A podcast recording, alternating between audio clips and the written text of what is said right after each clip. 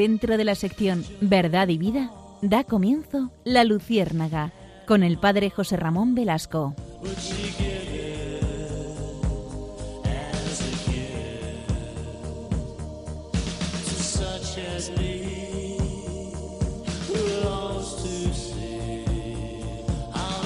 Corría el año de 1936 y Manuel Aparici, presidente nacional de los jóvenes de Acción Católica, en compañía del cardenal Pacelli, propuso a Pío XI una masiva peregrinación de jóvenes al sepulcro de Santiago de Compostela. La idea, por supuesto, fue muy bien acogida, pero no pudo realizarse, ustedes, eh, lo imaginan, porque estamos eh, a inicios de la Segunda Guerra Mundial, estamos en plena Guerra Civil Española y la Segunda Guerra Mundial. Y durante estos años en que se retrasó el proyecto, la Acción Católica organizó en muchas de las diócesis de España unos cursos anuales llamados cursillos de adelantados de peregrinos. Es decir, eh, a la espera, a la espera de, poder ir al camino y a visitar Santiago, van preparando la gente.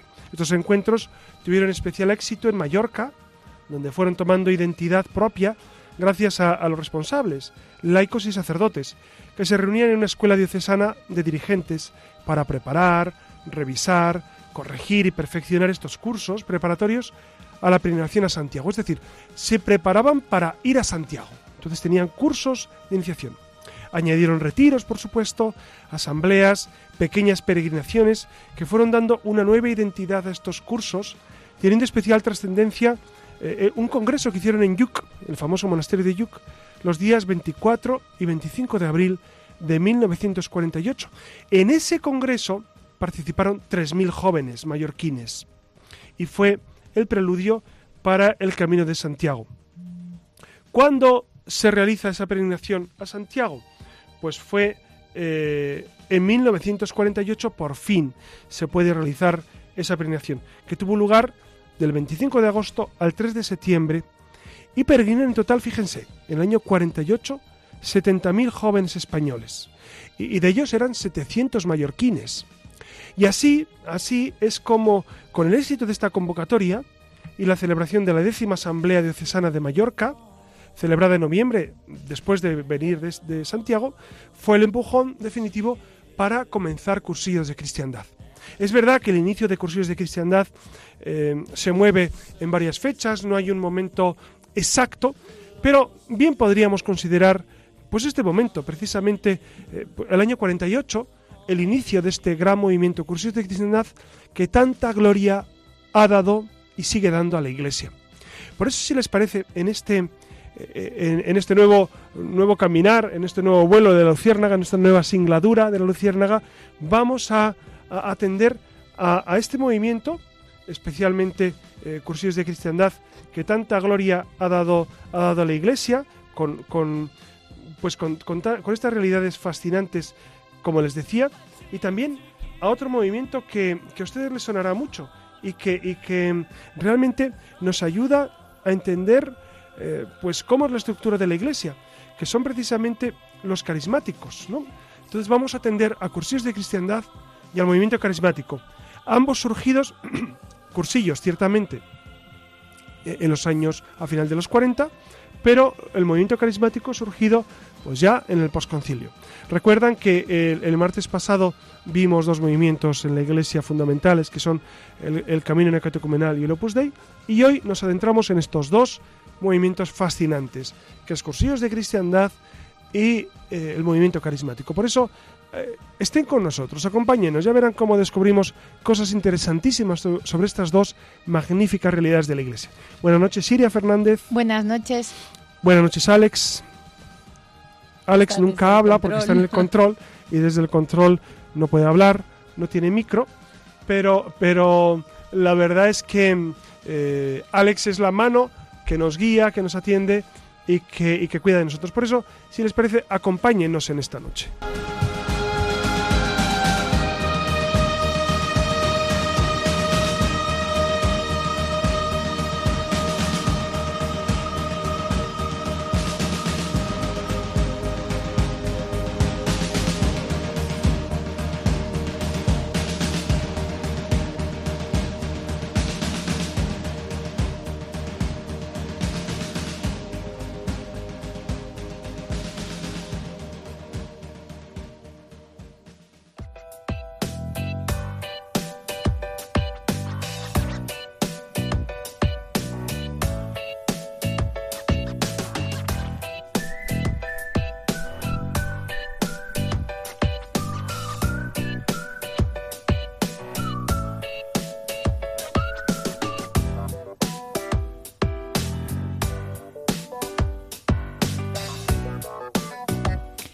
Buenas noches de nuevo, así que ya vienen escuchando esta noche, ¿no? Que continuamos con, con, este tema tan apasionante como es la riqueza de la Iglesia Católica en materia de movimientos y de comunidades. Recuerden, como ha dicho el padre José Ramón, que, que, que ya hemos sobrevolado el camino neocatecumenal y el Opus Dei, así que esta noche no podía ser menos. Y le toca el turno a dos movimientos muy queridos, igualmente, cuya señal de identidad de uno es el Espíritu Santo y del otro la alegría manifiesta en los colores, que esto ya lo lo, entenderán a medida que, avance el programa. Ya saben que, que la riqueza de la Iglesia en materia de movimientos y comunidades de laicos es algo de lo que todo cristiano puede sentirse más que orgulloso y que confirma además las distintas sensibilidades y maneras de acercarse a Cristo y de vivir la fe que, proclama que, al fin y al cabo es, es lo importante, es de lo que se trata. Han sido diversos los grupos y las comunidades que se han ido gestando en la Iglesia en las últimas décadas. Cada uno de ellos cuenta con un espíritu distinto y bueno, hablamos de movimientos conocidos, que como los movimientos eclesiales laicos y las nuevas comunidades y además eh, recuerden esas palabras que, que, ya mencionamos no del Papa Benedicto XVI cuando se refirió a ellos diciendo que son un don del Espíritu Santo para la Iglesia. Muchos de estos grupos tienen sus orígenes en el Concilio Vaticano II, aunque otros lo preceden, por una o varias décadas y todos existen para ayudar a sus miembros a involucrarse más en la práctica de la fe en, en la Iglesia. Todos, sin excepción, dan testimonio de Cristo de distinta manera en el mundo. Y recuerden lo que comentábamos en el último programa, ¿no? Entonces yo, que, que, soy laico y que pertenezco a una parroquia, ¿para qué? ¿Por qué me tengo que incorporar, por ejemplo, a un movimiento eclesial laico? Pues, pues muy fácil, ¿no? Muy sencillo, si no les quedó claro en el programa anterior. Porque aunque Dios llama a todos a la santidad, hay caminos de santidad que, que son mejores para unas personas, que les funcionan, y a otros, en cambio, claro, les cada uno tiene que ir viendo, es verdad, Iria, cada uno va viendo eh, en comunión con Dios cuál es el camino que realmente eh, Dios le pide a cada uno. Ni siquiera cuál elige cada persona, porque en eso tenemos que ser muy conscientes de que quien está más interesado en nuestra santidad es el Señor, no nosotros. A veces nosotros estamos empeñados en elegir un modo de vida, un camino. Es igual que el sacerdocio. El sacerdocio no lo elige uno. Dios elige el sacerdocio para una persona. O, el matrimonio. No, yo elijo casarme. No, Dios te ha elegido para estar casada. Es, es otro modo maravilloso de ver nuestra vocación, tanto esta, esta, gran vocación que es al sacerdocio o a la vida matrimonial, y luego la otra vocación que es a tal o cual movimiento en la iglesia. Somos llamados por Dios a tal movimiento de, la iglesia. Entonces, eh, e, esa expresión que a veces decimos, pues que tiene mucho sentido también, ¿no? Es que me gusta tal movimiento. Pues es verdad que al final Dios te va inclinando hacia lo que te gusta, pero es una llamada de Dios fundamentalmente. Bueno, y que no todos, ¿no? Efectivamente, no todo el mundo que está en la iglesia pertenece a un movimiento, porque un poco lo que tú señalabas en el anterior programa, te gustan todos. Claro. ¿No? Claro, eh, es decir, es obligatorio pertenecer pertenecer a un movimiento para vivir con intensidad la fe? No, en absoluto. En absoluto. Uno viviendo los recursos que la Iglesia durante 20 siglos nos ha dado, que son los sacramentos, es un camino excepcional de santificación. Vividos con intensidad, basta. Es verdad que el Espíritu Santo va suscitando eh, grupos, gente, si me permiten la expresión, que nos ayuda a vivir esa unión con Cristo, ese, deseo de evangelizar. Entonces son, son ayudas, son subsidios para la santidad. Pero es verdad que una persona que se sienta llamada a vivir la fe en su parroquia, viviendo los sacramentos con intensidad, ya es bastante, eh, bastante camino. Porque fíjense, en la, en la, parroquia se viven los sacramentos, uno puede ir a, la Eucaristía diariamente, tienes tu comunidad, que es la gente que va a, contigo a la Eucaristía, tienes tu grupo muchas veces, que es el grupo de Biblia en la parroquia, o tu grupo de crecimiento, tus catequesis, los que son catequistas, tienes tu apostolado. Entonces, la parroquia para muchos es más que suficiente, pero quizá algunos necesitamos algo más entonces por eso nos vinculamos a, un movimiento porque Dios nos pide esa vinculación. Y que lo importante es Dios. Ah, al por final, supuesto. ¿no? Que al final uno a veces Iria, no, eso es, no, no, es baladí ese comentario porque muchas veces que son tan amantes saben que, que, que, aquí el único imprescindible es Dios. Los demás son medios. Muchas veces los grupos son medios. Uno participa los sacramentos son eh, fines en sí mismos. ¿Por qué? Porque nos dan la gracia. Esto es muy importante. Entonces, eh, hay que distinguir muy bien. ¿no? Por ejemplo, si tú me dijeras, Siria, yo quiero rezar el rosario, yo te diría, fenomenal, pero quiero rezar el rosario y no ir a misa el domingo, te diría, fatal, porque la, Eucaristía es un sacramento, además que es un sacramento que Dios nos propone con una obligatoriedad especial, en el cual se nos da la gracia. Es decir, se nos da la gracia eficazmente. En los sacramentos se nos da la gracia siempre. Tú rezas el rosario y Dios te puede dar la gracia dependiendo de tus disposiciones muchas veces, dependiendo de, de, lo que Él quiera y lo que tú estés dispuesto a recibir. En los sacramentos no. Si tú vas a la Eucaristía, con las debidas disposiciones recibes efectivamente la gracia siempre. Si tú vas a confesarte con las debidas disposiciones, recibes siempre la gracia. Esto es una bendición de Dios, esto es una maravilla. Por lo tanto, eh, es un camino de santificación excepcional. La Eucaristía, la confesión, es el camino ordinario de santificación. Los miembros de, de, un movimiento eclesial laico viven su vocación bautismal a ser discípulos del Señor por medio de un lente espiritual llamado carisma y tienen diferentes prácticas de vida y modos de oración apropiados a cada movimiento y comunidad, así de simple. Echen un vistazo a los distintos movimientos o comunidades que ofrecen, que pueda haber en sus parroquias, por si en alguno creen que, pueden crecer un poquito más en su amor a Dios y si no lo encuentran, pues tampoco pasa nada. Ya, ya saben que quién es, quién es el importante y a él se le puede encontrar tanto dentro como fuera de esas agrupaciones. Así que ya saben que el Señor tiene un camino de santidad para cada uno de, nosotros, para, quedarnos más tranquilos. Y de todos esta noche vamos a aproximarnos también a, dos movimientos en concreto, los cursillos de cristiandad por un lado y a la renovación carismática por otro. Y, recuerden que la mejor manera de amar a la iglesia es conociéndola. Así que cojan papel y boli, cojan el móvil, cojan, no sé, para tomar notas.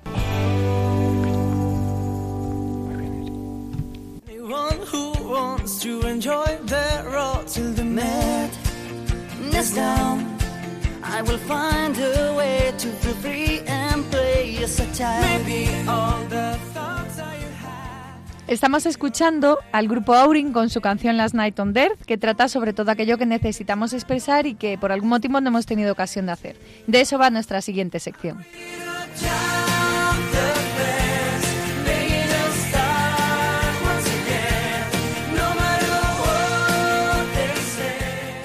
Y antes de, preguntarle al padre José Ramón Velasco por algunas de nuestras inquietudes, nos vamos a, detener brevemente en unos apuntes que, tienen que ver con el tema que estamos tratando en cuestión y arrancamos con un repaso de estos dos movimientos, de estos dos pesos pesados de la Iglesia y, comenzamos concretamente con los cursillos de cristiandad, ¿no? Que más o menos José Ramón ya les ha adelantado eh, un poquito, ¿no? Ya saben que es un movimiento de difusión mundial.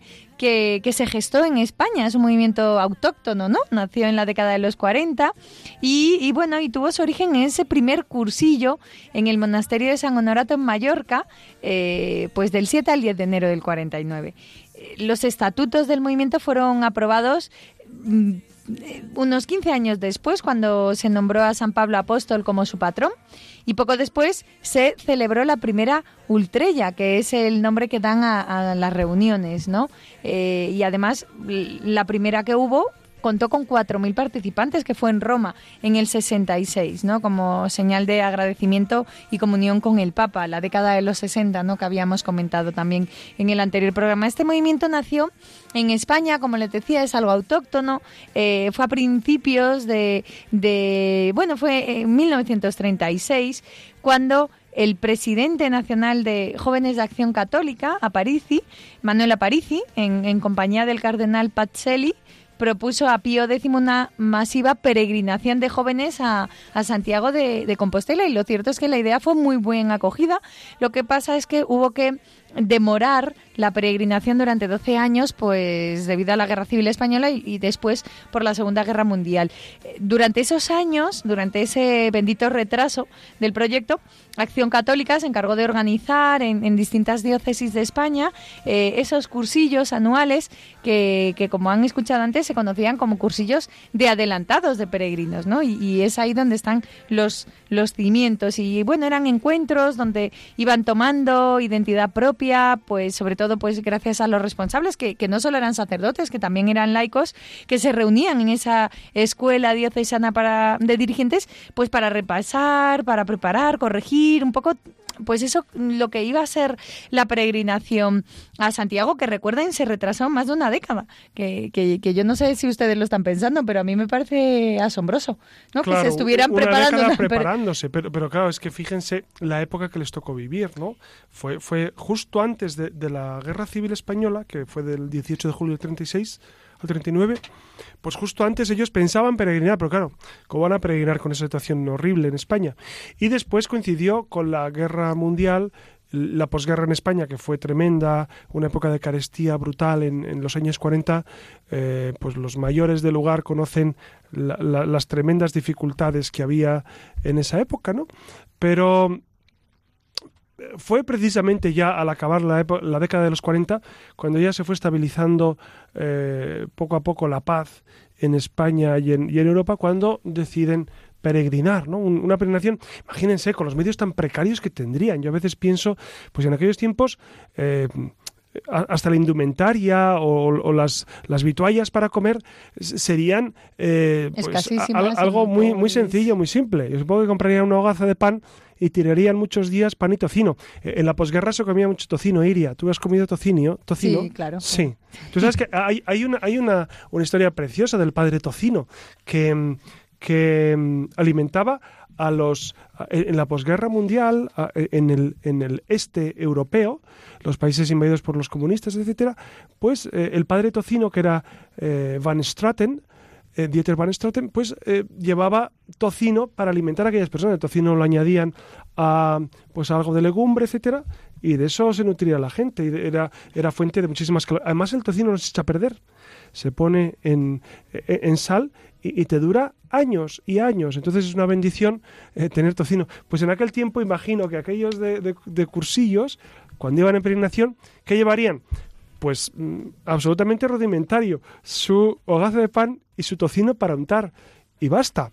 Y entonces con aquellos, con aquellos medios, pues ellos caminaban kilómetros y kilómetros. Para mí es una, e, es, es, una proeza en esa época de carestía hacer esta peregrinación. La verdad es que eh, es una bendición ver cómo Dios pues va, va iluminando en cada época los modos de hacer las cosas. Ahora para peregrinar, mucha gente dice, no, me voy a peregrinar a Roma. Ya, pero va en avión, luego coge el autobús en el aeropuerto, luego coge taxi no sé dónde y camina del hotel al Vaticano pues 10 minutos. Hombre, está muy bien, está muy bien, ¿no? Si no puedes más. Pero peregrinar, peregrinar, eh, tal como lo entendían aquellos hombres, era precisamente a pie, soportando inclemencias, soportando dificultades, soportando hambre también. Pero recuerden que en, que en esta escuela diocesana de, dirigentes no, no solo se reunían para preparar, revisar y, corregir todo el material ¿no? para, para esa tan ansiada peregrinación, sino que también comenzaron a añadir retiros, convivencias para potenciar la unidad en, en sus comunidades, asambleas y también pequeñas peregrinaciones que, que fueron dando una nueva identidad a estos cursos, ¿no? Valga como ejemplo lo que comentaste al comienzo, José Ramón, del Congreso de Yuc, de dos días de duración, que, que fíjense, fueron 3.000 jóvenes. Yuc, es, un monasterio precioso de la Virgen en, en Mallorca. ¿Tú estás en Mallorca, Iria? Sí. Ah, entonces conoces el monasterio de Yuc, que, es impresionante. No, tú conoces las playas de Mallorca. Bueno, yo, yo, yo, además de las playas, conozco el monasterio y es una preciosidad, la verdad. Es una, es una bendición ese lugar.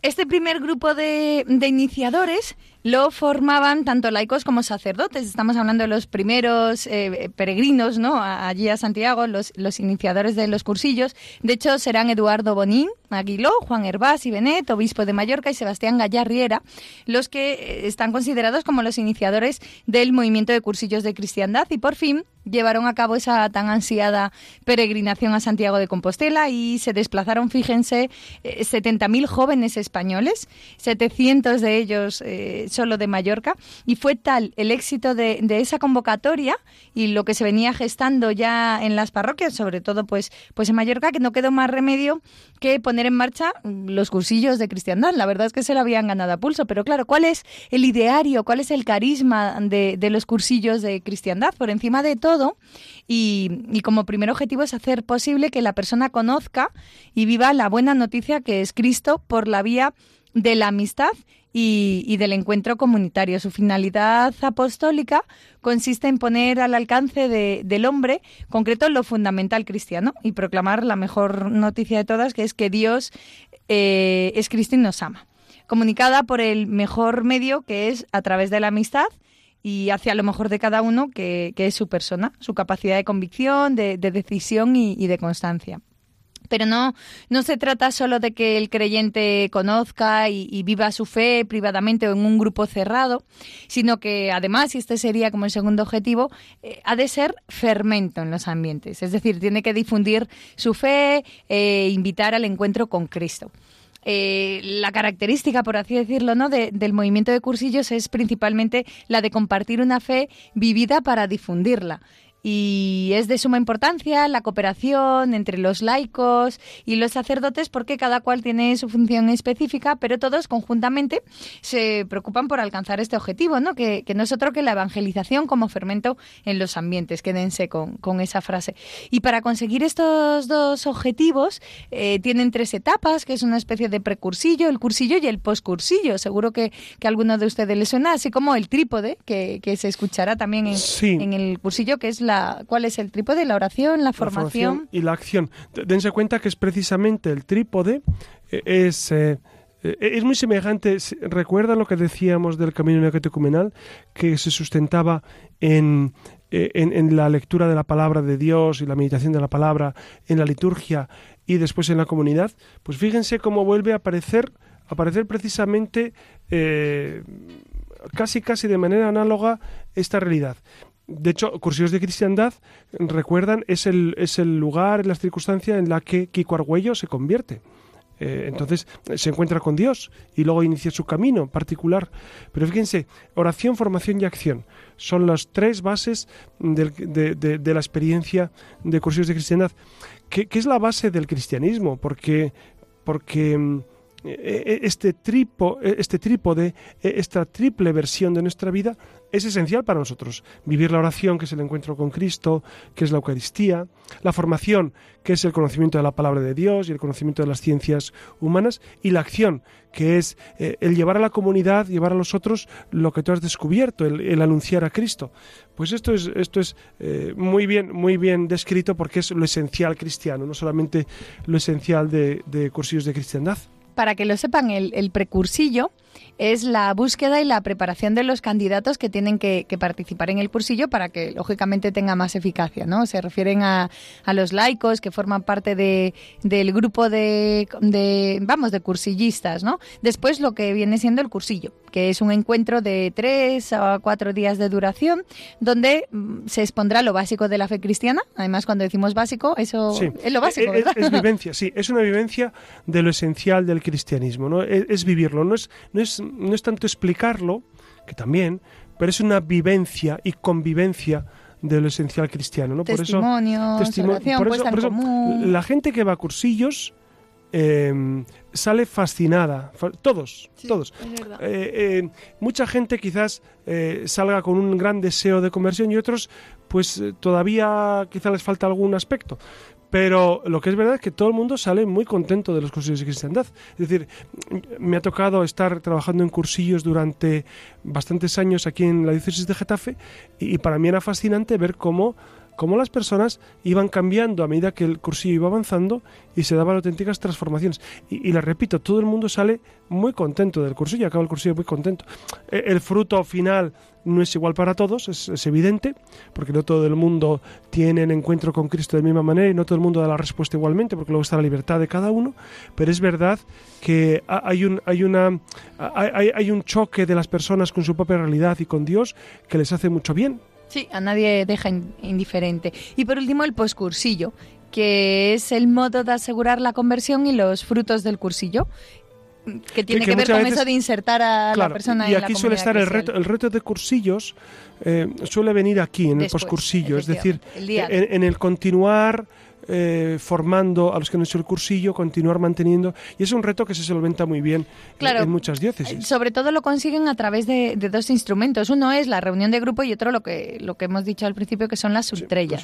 la reunión de grupo es un pequeño grupo, valga la redundancia, de personas que a través de la amistad y la ayuda mutua eh, pues, pues quedan ¿no? y procuran crecer en su vida cristiana. Y luego está la ultrella, que es una gran comunidad que, en las que eh, se reúnen las reuniones de grupo y donde se celebra, se vive y, se forma la fe. De hecho, hay ultrellas internacionales, ultrellas nacionales, ¿no? O sea, donde se van juntando de todos los países. Y bueno, con estas pequeñas pinceladas, supongo que para nuestros oyentes eh, no será suficiente, pero podrán ir haciendo de boca con este jovencísimo movimiento de la Iglesia que además lleva por bandera, en sentido literal de la palabra, y no eh, los siete colores del arco iris, que es muy curioso. Ellos son los colorines. Y bueno, no sé si claro, quieres comentar porque, algo más. Porque la vida de gracia, dice Fray de León, que, es, que, es, eh, que, es una apertura a los colores y a la vida y a, la vitalidad. Por eso se ha adoptado el de colores como, como el himno de cursillos de cristiandad. Y, y sí, cuando, un cursillista se ve con otro, se dice de colores. Cuando uno está en gracia, cuando uno vive en el Señor, cuando uno vive feliz, se dice estoy de colores, ¿no? Estoy, estoy feliz de estar en el Señor. Y nos corresponde invitar a todo el mundo también a ese cursillo, Por supuesto. Para que por supuesto. en, todas las diócesis, de hecho, hay una página web de cursillos de cristiandad. Entonces, introduzcanse, sean de la diócesis que sean, seguro que en su diócesis hay cursillos de cristiandad. Y, de verdad, llamen al número, incorpórense, porque es facilísimo ir y facilísimo tener ese encuentro con Dios.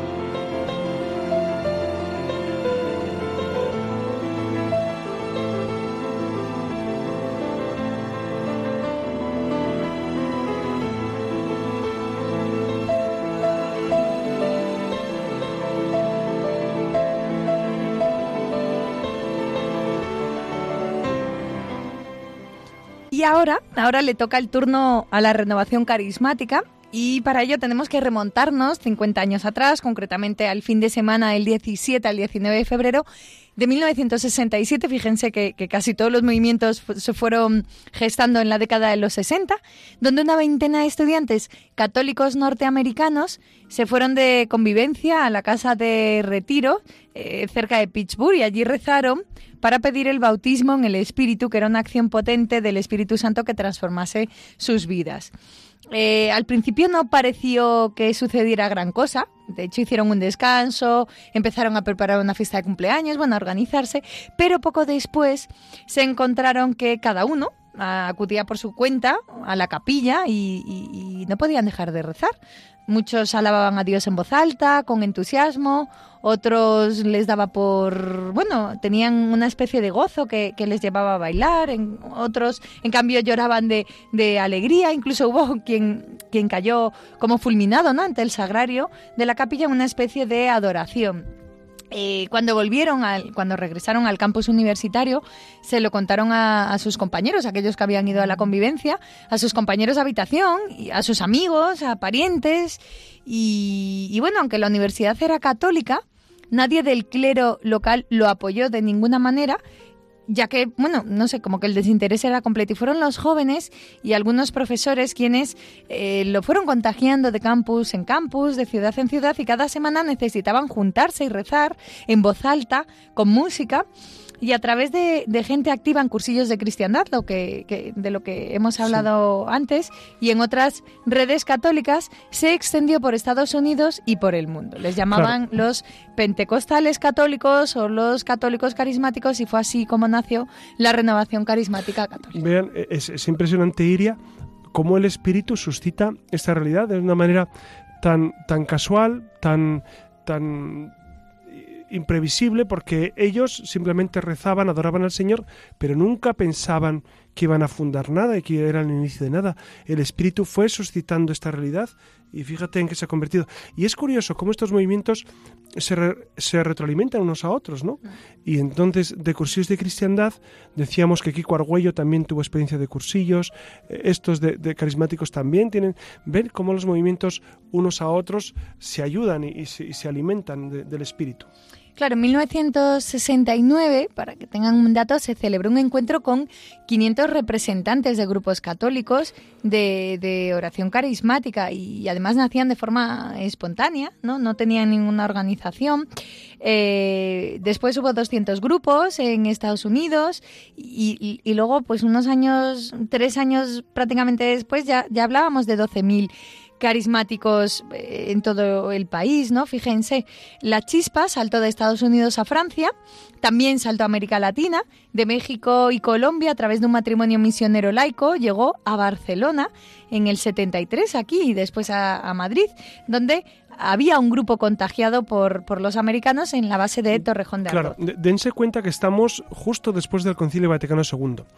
Y, en la Iglesia Católica muchas personas no estaban acostumbradas todavía a estos nuevos movimientos.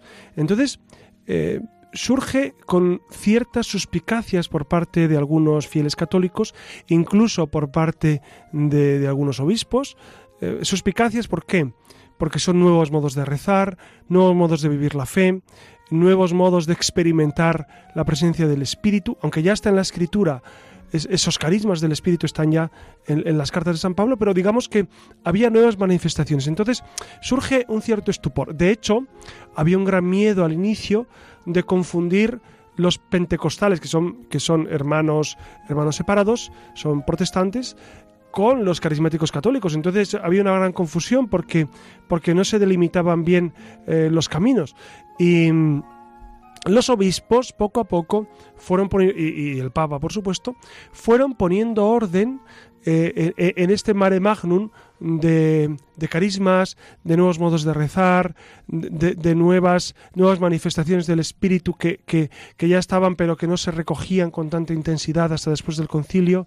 Entonces fueron momentos interesantísimos. Dense cuenta que, que los años final de los 60 y principios de los 70 pues fueron años muy convulsos en el seno de la Iglesia, fueron años de, muchísima dificultad, pero el Espíritu va suscitando estos movimientos para que la gente, que las personas vivan intensamente la fe y poco a poco se vinculen cada vez más a una comunidad y finalmente a Dios nuestro Señor. Pero ¿cuál es, cuál es el, ideario de, de, la renovación carismática católica? Se trata de una corriente de gracia por medio de la cual el Espíritu de Dios nos lleva a vivir de manera vivencial la realidad del cuerpo de Cristo. La renovación es una conversión y una entrega constante a Dios, a Dios una docilidad creciente al Espíritu Santo. De allí que para la Iglesia la renovación es un Pentecostés actual para renovar a, la iglesia de hoy, ¿no? Es más que ser un movimiento en la iglesia, es la iglesia en movimiento. Y en ese sentido se expresó el cardenal Suenens cuando escribió en su carta pastoral para Pentecostés lo siguiente. Digamos de una vez que no se trata de un movimiento nuevo en el sentido usual del término, sino de una corriente de gracias que el Espíritu Santo hace surgir por todas partes. La renovación carismática no es un movimiento, sino el moverse del Espíritu Santo. Fíjense, el movimiento de la Iglesia, el movimiento del Espíritu. La base teológica de la renovación carismática está en el misterio trinitario y particularmente en el conocimiento progresivo de la persona del Espíritu Santo y de su acción en la Iglesia y en, cada uno de nosotros. Pero la renovación no se centra exclusivamente en el Espíritu Santo, minimizando la acción del Padre y de la de Jesús. Muy al contrario, el Espíritu Santo es quien da al cristiano testimonio de Jesús y quien lo capacita para que sea testigo de su resurrección. Precisamente uno de los frutos de la renovación es la proclamación alegre de que eh, están haciendo de Jesús vivo, eh, constituido Señor y, Cristo por Dios, ¿no? Y, a quien están sirviendo con un gozo pascual. Y claro, tenemos que hablar de, de los dos pilares de la renovación, que son la fusión del Espíritu que, es que los dones del Espíritu están adormecidos por la falta de fe eh, y necesitan pues una, un derramamiento, ¿no? una efusión para manifestarse. Y por eso cuando los protestantes hablan de bautizo en el Espíritu, los católicos prefieren decir efusión del Espíritu. Y también tenemos eh, la oración en lenguas, ¿no? La efusión del espíritu y la oración en lenguas. La oración en lenguas rara vez es xenoglosia, es decir, hablar... esa palabra es muy interesante, a ver. Sí, hablar milagrosamente lenguas extranjeras que no se han aprendido. la xenoglosia. La xenoglosia, sino que casi siempre se trata de eh, oración de... Eso. Glosolalia, que es emitir eh, sonidos que mm, articulados, bien pronunciados, pero que no tienen sentido. Es decir, tú los escuchas y, si, estás escuchando... No entiendes. No entiendes nada. Vamos, que la persona que se pone a hablar en lenguas no habla en alemán, claro. Es decir, un idioma, efectivamente.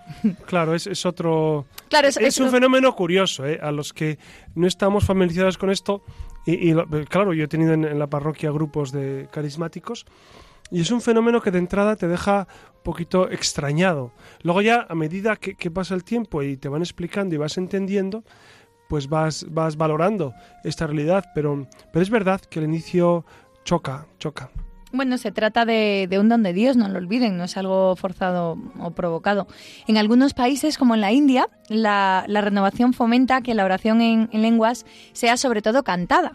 Ya saben que cantar además es orar dos veces y sirve para hacer oración verbal, no intelectual, no, no es imprescindible tener el don para ser carismático católico y, no expresa mayor santidad o espiritualidad el tenerlo, pero quienes rezan en, lenguas pues aseguran que les ayuda. Pero es que fíjense, fíjense, eh, en la iglesia siempre ha habido ese modo de orar que es recitar salmos en alto, recitar acompañando eh, con el, los judíos acompañan con el movimiento del cuerpo, eh, o sea que esto no es nuevo, esto es de toda la vida. Quizá lo que nos resulta más novedoso sea eh, esa glosolalia que son sonidos que, que, no entendemos, que nadie entiende, es decir, ni ellos entienden.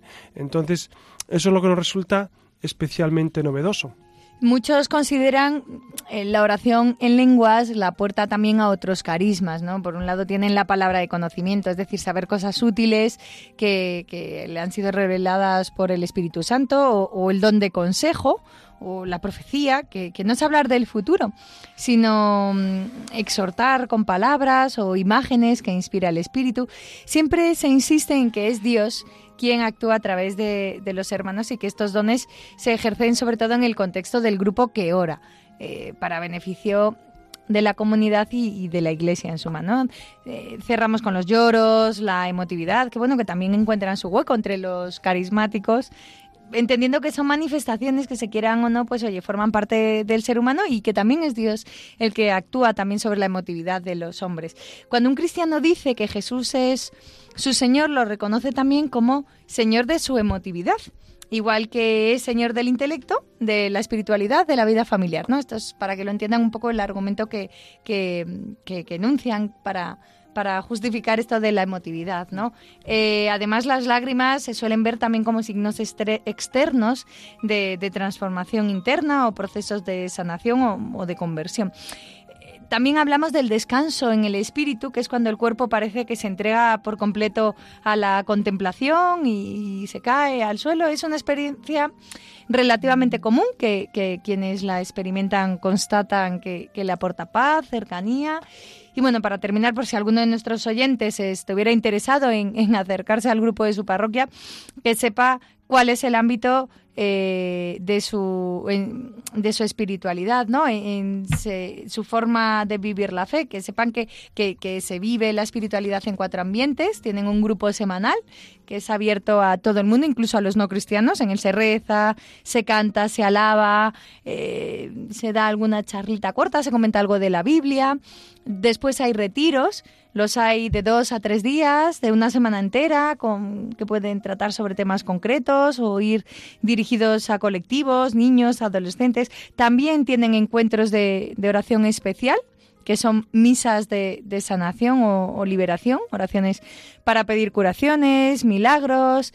También pueden ser especiales los encuentros de adoración y alabanza, con música de alabanzas, muchas veces con el Santísimo expuesto, y con seminarios de vida en el Espíritu, que son que se conocen como las siete semanas, que están inspirados en parte en los cursillos de cristiandad, pero con contenidos querigmáticos, anuncios de salvación y conversión y del Espíritu Santo. Se anuncian y se imparten en las parroquias y bueno, tienen esa oración de, fusión del Espíritu Santo que, como saben, será la llave para la conversión para muchas personas en el crecimiento de la fe, que, que antes les comentábamos. Y ahí van, José Ramón, pues las preguntas. No sé si si, si, quieres comentar algo, si no, bueno, simplemente que qué le dirías a aquel católico practicante que, que le extraña esto del don de lenguas, bueno, que no lo comprende, ¿no? Porque, como decías antes, causa cierto estupor, ¿no? Sí, sí, para, para los ajenos a, a, este grupo es verdad que, que de entrada le sorprende.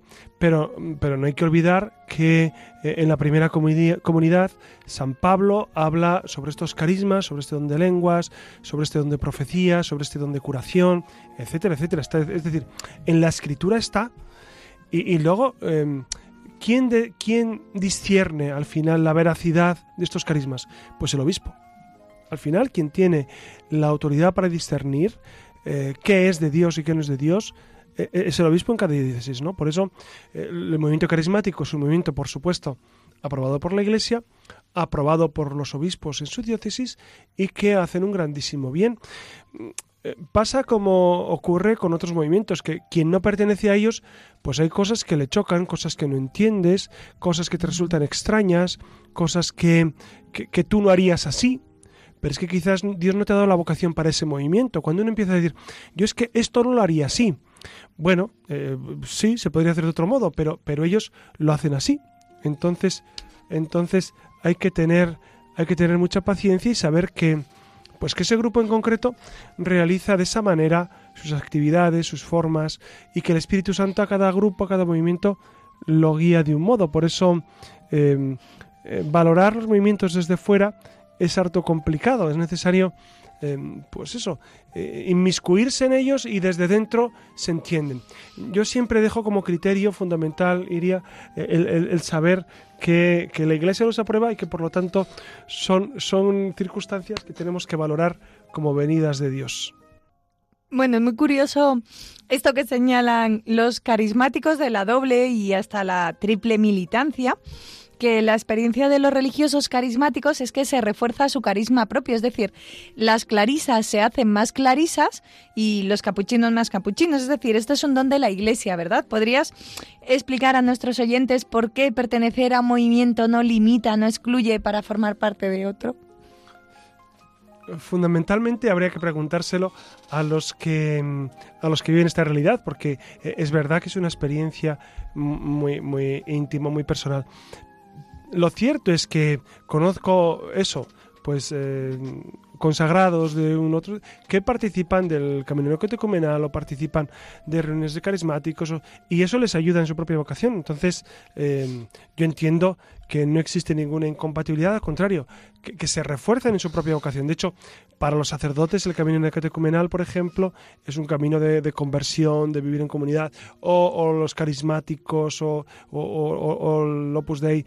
Es decir, son movimientos que ayudan a vivir con más intensidad tu propia vida cristiana. Entonces a mí me parece fascinante que haya hombres y mujeres que han hecho una opción de vida en un cierto compromiso religioso, en una congregación, en un grupo, pero que además pues añaden a eso y lo complementan con, un grupo carismático, un grupo del camino comunal, un grupo de lo que sea. Me parece, me parece fascinante. Siempre y cuando, y aquí habría que hacer una pequeña salvedad, siempre y cuando eso sea realmente una vocación de Dios y no sea dispersión porque puede ser también una gran eh, puede haber una gran contrapartida. Y es que como no acabo de profundizar en mi propio carisma ando picoteando de otros carismas para eh, eh, hay que discernirlo bien. Es decir no vale decir no yo, es que como quiero a todos soy de todos sí eso es muy bonito o suena bonito pero no es real porque al final no eres de nadie y al final el demonio, que es muy listo,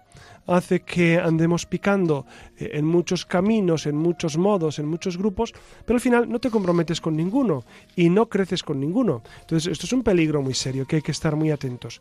Yo creo, hay un dicho antiguo que dice, donde Dios te plantó es necesario saber florecer. Es decir, si Dios nos ha puesto en un camino, en un, en un modo, pues lo habitual es que Dios te santifique eh, en, en ese modo de vida. Y por último, José Ramón, son dos movimientos relativamente jóvenes.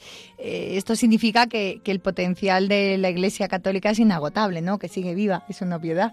Pero eso nos tiene que llenar de esperanza, ¿no? Que se van a ir gestando, probablemente otros, otros muchos movimientos vendrán después. Y han nacido nuevos movimientos, por supuesto. En el siglo XXI han nacido nuevos movimientos de jóvenes. Han surgido, por ejemplo, estoy pensando ahora en, en este grupo Emaús, que son retiros muy semejantes a a Cursos de Cristiandad, pero con otra dinámica, con otro modo. Entonces, o, las cenas alfa, o, o Life Team, o, muchos grupos, muchos modos. ¿Por qué? Porque el Espíritu Santo es, es, es Dios, es infinito. Y entonces tiene infinitos modos de, suscitar la fe. Eh, siempre cuenta con, con, la colaboración del hombre, eso sí, pero el, el, Espíritu nos va llevando donde Él quiere. Por eso eh, es interesantísimo reconocer la acción de Dios en nosotros y descubrir cómo, cómo el Espíritu Santo nos quiere y nos guía, ¿no?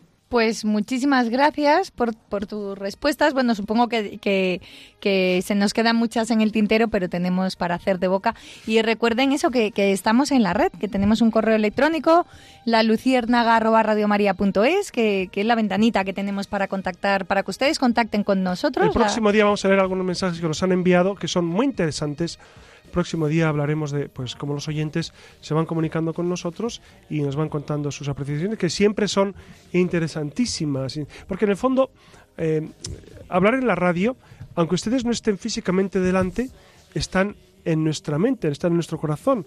Entonces esa interlocución de nosotros que hablamos aquí y ustedes que escuchan y que nos responden como pueden especialmente vía internet por supuesto que, que, es, que es muy gratificante, porque en el fondo es un diálogo, es un diálogo constructivo, un diálogo de amor. Muchas gracias, Iria Fernández. Muchas gracias buenas más, noches. Una noche más nos ha ayudado. El próximo día vamos a presentar a Iria Fernández largo y tendido para que la gente sepa quién eres, porque mucha gente me pregunta, pero ¿y, y, esa, y esa chica que está contigo? ¿Y, ¿Y, Alex quién es? Pues habrá que hacer un programa dedicado a presentaros, ¿no? Para que la gente os conozca. A mí ya me tienen archiconocido, entonces, a ver si el próximo día tenemos un rato. ¿vale? Y muchas gracias, Alex Gutiérrez, que desde el control nos ha guiado. Y muchas gracias a todos ustedes que, que pacientemente nos escuchan cada noche. Y que tengan muy feliz descanso. Y queda de ustedes, amigo José Ramón Velasco.